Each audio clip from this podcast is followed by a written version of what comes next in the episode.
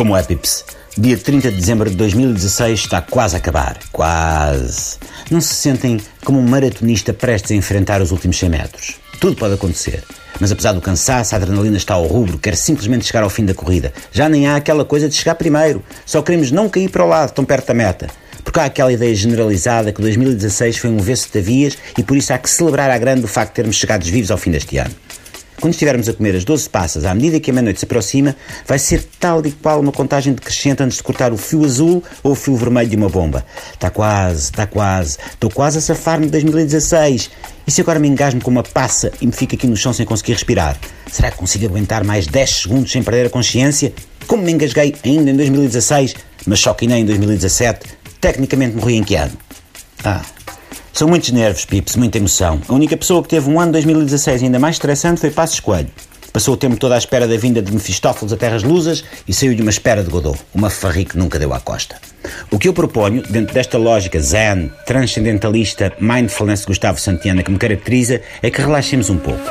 Olhem que o ano teve coisas boas. Por exemplo, enquanto a maior parte das pessoas se lamenta por 2016 nos ter levado tantas e tão celebradas figuras no meio artístico, Há todo um grupo de radialistas, músicos e promotores de noites temáticas em bares e discotecas, uns mais bem intencionados que outros, que tiveram um ano gordo de homenagens e celebrações de carreiras e afetos. Por isso, antes de dizermos que 2016 foi o pior ano de sempre, lembremos de que, para alguns, houve fartura.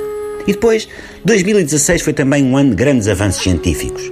No CERN conseguiram pela primeira vez observar o espectro de luz de um átomo de antimatéria e a ubiquidade ficou provada cientificamente quando se observou o presidente Marcelo Rebelo de Sousa em todo lado ao mesmo tempo.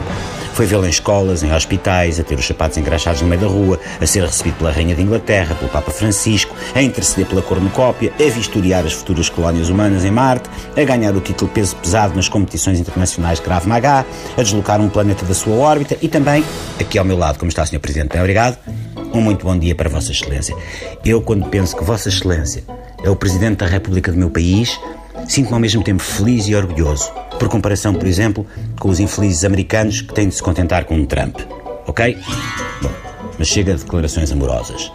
Vamos continuar. Eu estou capaz de apostar que, por comparação com 2017, o ano 2016 nem foi assim tão mal. Em muitos aspectos, 2016 foi apenas um trailer de 2017. O Trump, por exemplo, foi eleito em 2016, mas é em 2017 que vai tomar posse. Por isso, das duas, uma. Ou 2016 foi daqueles trailers em que se mostra tudo o que mais esmarento o filme traz, ou então foi daqueles que escondem as verdadeiras surpresas. E pronto. É com esta nota positiva que nos faz ver o lado luminoso das coisas, em vez de estarmos só a chafurdar na lama das coisas menos boas, que me despeço de vós e deste ano tão fofinho. Uma coisa ninguém nos tira. Nunca mais teremos de passar por 2016 outra vez. E isso, isso, Pips, já não é mau. Feliz Ano Novo.